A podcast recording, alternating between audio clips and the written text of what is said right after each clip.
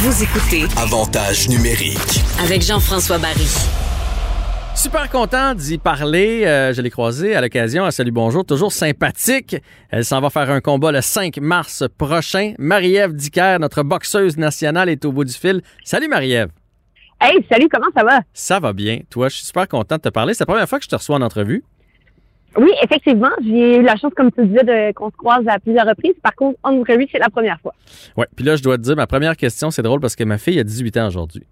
Puis, euh, tu sais, dans ce temps-là, on regarde ce qu'ils vont devenir. Tu sais, en tant que papa, on, on regarde tout ça. Puis je me suis dit, Marie-Ève Dicker, belle comme un cœur, qu'est-ce que ses parents ont dit quand elle s'est pointée puis qu'elle a dit, moi là, euh, je vais aller me battre. Moi, je vais devenir une boxeuse. Moi, mon beau petit, mon beau petit visage, là, je vais aller manger des coups de poing à margoulette. Ils ont dit quoi, tes parents? Ben, en fait, ce qui est particulier, c'est qu'à base, à- je vais, je vais me comparer, là, je vais me projeter en arrière. À 18 ans, euh, je devenais championne du monde de karaté. Ah ah. et un an plus tard, j'ouvrais mon école de karaté. Euh, quand j'ai annoncé à ma mère que mon deck en sciences humaines n'allait pas servir à autre chose que être propriétaire et euh, prof de karaté, euh, ça a été un choc parce que à la base, j'avais toujours des, des bons résultats. Puis, euh, je pense que j'aurais pu faire ce que j'aurais voulu en termes académiques et tout ça. Mais ma passion était pour l'enseignement, de partager ma passion et pour les sports de combat.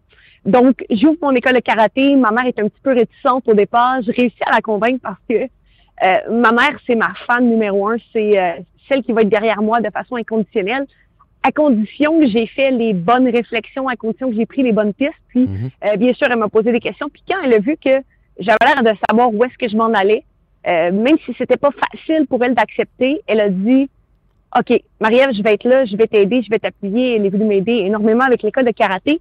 Euh, par contre, elle a eu un gros choc quand j'ai commencé à boxer et que j'ai mis le karaté un petit peu de côté. Et euh, je te cacherai pas le choc qu'elle a eu quand je lui ai dit que j'allais devenir boxeuse professionnelle. Oui, on dirait que le karaté, je veux rien enlever à la boxe, il y a un petit quelque chose de noble. Oui, ma fille fait du karaté, fait des katas, elle ne s'en sert que pour se défendre.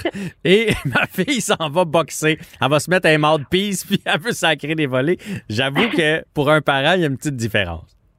Ben, il y a une petite différence, sauf que euh, dans ce cas-ci, ma mère, elle a vu que c'était ma passion. Elle Ben a oui. vu que c'est ce que je voulais dans la vie, puis à quel point j'étais déterminée. Euh, c'est sûr qu'aussi, lorsqu'elle a vu l'équipe qui m'encadrait, ça la rassurait de voir à quel point mes entraîneurs avaient ma santé à cœur, puis allaient prendre toutes les décisions pour que euh, ce soit le, le plus bénéfique pour moi, même si c'est un sport dangereux, si c'est un milieu qui est difficile. Euh, elle savait que l'équipe qui m'entourait allait vraiment prendre les bonnes décisions avec moi. Euh, maintenant, et comme toujours, c'est encore ma plus grande fan. Je dirais par contre qu'elle est toujours pas capable de regarder un combat. Ah ouais, Euh, hein? Même si elle sait que j'ai gagné, elle est même pas capable de regarder la rediffusion. Là. Wow. Mais en même temps, euh, ce qu'on veut, c'est que nos enfants soient heureux. Fait que si euh, t'es heureux, je suis certain que ta mère est contente. Oui, exactement. Elle dit que je lui fais vivre euh, toute une gamme d'émotions et euh, je, je la comprends tout à fait parce que lorsque j'avais des athlètes qui compétitionnaient et que j'étais là en tant qu'entraîneur, je pense que j'étais plus stressée que quand c'était moi parce que quand c'est moi qui est dans le ring, je suis en contrôle, je sais ce que je fais. Euh, quand c'est quelqu'un qu'on aime qui est là, puis on a en fait, on n'a aucune ressource, on n'a aucun pouvoir sur ce qui va se passer. C'est très difficile. Donc, euh, je lui fais vivre toute la gamme d'émotions, mais euh, je suis sûre qu'elle est vraiment contente de ça. Bon, parlons du combat. Là. Lâchons tes parents. Combat le 5 mars contre une Américaine qui s'appelle Clarissa, Clarissa Shield. Les deux, vous êtes championnes. Les deux, vous êtes invaincus. C'est c'est une lourde commande pour toi qui s'amène. Par- Parle-nous de ton adversaire, parce que toi, on te connaît. Parle-nous de ton adversaire un peu. Euh, en fait, je pense que pour le moment, c'est une qui est, euh, qui est classée là, dans les meilleurs livres pour livres, c'est-à-dire toutes les catégories de poids confondues. Elle a deux médailles d'or à son actif chez les amateurs. Elle est euh, chez les professionnels. Elle a subi une défaite en carrière. Elle détient deux ceintures de championne du monde dans cette catégorie-là, mais elle en détient huit autres dans deux autres catégories de poids supérieures. Euh, donc, euh, sur papier, elle est largement favorite. OK? Dans- quand, on, quand on te présente, quand on te présente ça, là, dis tu pourrais aller te battre contre elle qui est largement favorite, en dedans, ça fait quoi? Ça fait-tu comme, oh, on peut-tu prendre euh, l'autre un petit peu moins favorite ou au contraire, c'est le défi qui embarque puis c'est comme, amenez-la? C'est vraiment ça. C'est vraiment le défi qui embarque. Euh, Moi, dans mon cas, je suis une fille qui carbure au défi. Plus on met quelque chose de gros devant moi, plus euh, je me repousse les manches et j'ai de la motivation, j'ai le goût de le faire. Euh, Lorsqu'on commence à boxer, on se rend vite compte que devenir champion du monde, c'est pas une, une mince tâche. Euh, mais aussi, on se rend compte qu'il y a quatre ceintures majeures, c'est-à-dire qu'il y a quatre, euh, quatre consécrations de, de, de championnat du monde, c'est-à-dire l'IBF, la WBA, la WBC, la WBO. Moi, je détiens l'une de ces l'une de ces quatre ceintures-là, c'est-à-dire l'IBF. Mhm. Donc, j'ai la chance de mettre la main sur les trois autres. Euh, c'est l'apogée en quelque sorte de notre sport et euh, quand je fais quelque chose, moi, je dois aller au bout. Je dois être la meilleure des meilleures. Et pour moi, ce défi-là, ça représente un petit peu l'accomplissement de, de ma vie, l'accomplissement de ma carrière puis d'être euh, largement défavor défavorisé là, dans, dans ce combat-là. C'est comme si le monde entier me disait t'es pas game. Ah ouais. Puis, quand j'étais jeune, j'en ai fait des niaiseries quand on me disait que t'étais pas game là. Euh, mais au-delà de ça, ça me donnait tellement de courage, le, le gut comme on appelle. C'est un petit peu ce que je ressens là, face à cette situation-là. Fait que dans le fond, toi, si tu gagnes, tu prends ces trois ceintures, là, tu les aurais toutes, c'est ça? Ouais, je les aurais toutes, toutes, toutes. Ouh! Ben, on va te le souhaiter. Comment, comment est ta préparation? Parce qu'on le sait au Québec, pas facile là, de s'entraîner, euh, pas facile de, de voir nos entraîneurs, euh, puis ça, ça dure depuis un bon bout de temps. là. ce combat-là a été reporté, là, ça fait plusieurs fois qu'il est reporté. T'en es où dans ta préparation physique? Euh, en fait, je suis, je dirais, au sommet de ma forme. Ce qui a été particulier, c'est qu'il a fallu vraiment revoir toute la mentalité. Puis, on a eu un gros travail mental à faire là, avec mon préparateur mental à, à ce sujet-là parce que tout ce qu'on a connu dans le passé, les camps d'entraînement comme on les connaît, euh, la préparation comme on la, comme on la connaissait, euh, dans ce cas-ci, c'était impossible. Donc, il a fallu revoir les, les méthodes d'entraînement, revoir les, les techniques, puis surtout de trouver une zone de confort dans ça.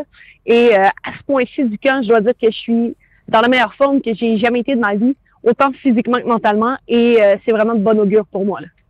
Trouves-tu qu'on est un peu trop sévère euh, au Québec avec, euh, tu sais, parce que pendant un bout de temps, vous aviez même pas le droit de faire du one-on-one avec votre sparring ou avec votre entraîneur. Là. Je veux dire, c'est pas, pas deux personnes, toi puis ton, ton, ton coach dans un gym qui allait repartir la pandémie. Est-ce que elle, tu sais si elle a eu plus de chances de s'entraîner et plus de chances de se mettre en action? Euh, oui, clairement, de son côté, c'est sûr qu'on ne se le cachera pas. Aux États-Unis, les, les mesures sont pas ce qu'elles sont ici. Euh, c'est sûr qu'on comprend la situation, puis ce qui prédomine d'abord, c'est la santé de tous. Euh, on vit quelque chose qui on, on pouvait pas envisager un scénario aussi dramatique que ça. Donc, on comprend que c'est la sécurité qui prédomine avant tout. Euh, la seule difficulté que j'ai un petit peu avec ça, c'est qu'on va privilégier les athlètes olympiques et les sports olympiques qui sont en préparation pour les Jeux. Euh, eux, on leur donne le, le, le feu vert, on leur donne le, le go pour s'entraîner avec tout ce qu'ils ont besoin. Euh, tandis que nous, de notre côté, les athlètes professionnels des sports de combat notamment, on est un petit peu mis de côté. Euh, on tombe un petit peu là entre les craques du vent, comme on peut dire, parce qu'on n'est pas le Canadien Montréal, mais on n'est pas non plus des athlètes olympiques. Donc, euh, c'est sûr que pour nous, de notre côté, c'est un petit peu difficile. Puis, euh, on se cachera pas quand on va dans des combats internationaux comme ça. C'est notre pays qu'on représente. Puis, on part avec un, on part un petit peu en arrière parce que dans les autres pays, les athlètes professionnels sont pas traités de cette façon-là. Ils ont accès à leur gymnase, ils ont accès à leurs partenaires d'entraînement. Donc, ça devient difficile pour nous de faire rayonner notre pays sur la scène internationale. Écoute, je- tu, tu m'enlèves les mots de la bouche. Ça me fait bien rire quand je vois notre premier ministre. J'ai rien contre lui, puis je comprends qu'il y a un gros bateau à gérer, mais quand il félicite euh, Laurent Dubreuil ou quand il félicite euh, Félix Auger-Aliassime, je suis certain que si tu gagnes, il va te féliciter sur les médias sociaux, mais ils font rien pour vous faciliter la tâche, puis c'est un peu frustrant. Non, c'est ça. Puis il y a beaucoup d'athlètes qui ont dû d'ailleurs s'exiler. Puis je pense qu'il n'y a rien de plus beau qu'un athlète qui reste chez lui, et une athlète qui va bénéficier des infrastructures qui sont en place parce que euh, pour la relève, pour les, les amateurs, pour les enfants qui les regardent, d'avoir la chance de croiser un Laurent Duvernay tardif au gym ou d'avoir la chance de, de croiser un, un Félix Auger-Aliassime sur un court de tennis, il n'y a rien de plus énergisant, il n'y a rien de plus motivant et il n'y a rien de plus inspirant. Donc, c'est c'est plate de, de devoir s'exiler, d'avoir euh, à aller ailleurs que chez nous pour performer et au final représenter notre pays. Euh, tu es une fille de défi, tu l'as dit tantôt. Euh, Est-ce que tu aurais le goût que les combats féminins deviennent comme les combats masculins? Parce que les rounds sont moins longs, euh, les, combats sont moins longs aussi. C'est-tu quelque chose qui est envisagé, ça, éventuellement? Je veux dire, de, de vous battre avec les mêmes consignes que les hommes? Oui, clairement, c'est vraiment quelque chose qui est envisagé. Le débat est lancé depuis déjà quelques années. D'ailleurs, euh, depuis le début de ma carrière, c'est arrivé à plusieurs reprises qu'on nous dise OK, cette fois-ci, c'est la bonne, le combat va être disputé sur des rounds de trois minutes, euh, plus de rounds et tout ça. Puis finalement, euh, à la dernière minute, ben, euh, c'est pas ce qui se produit parce que en fait, c'est une question de législation.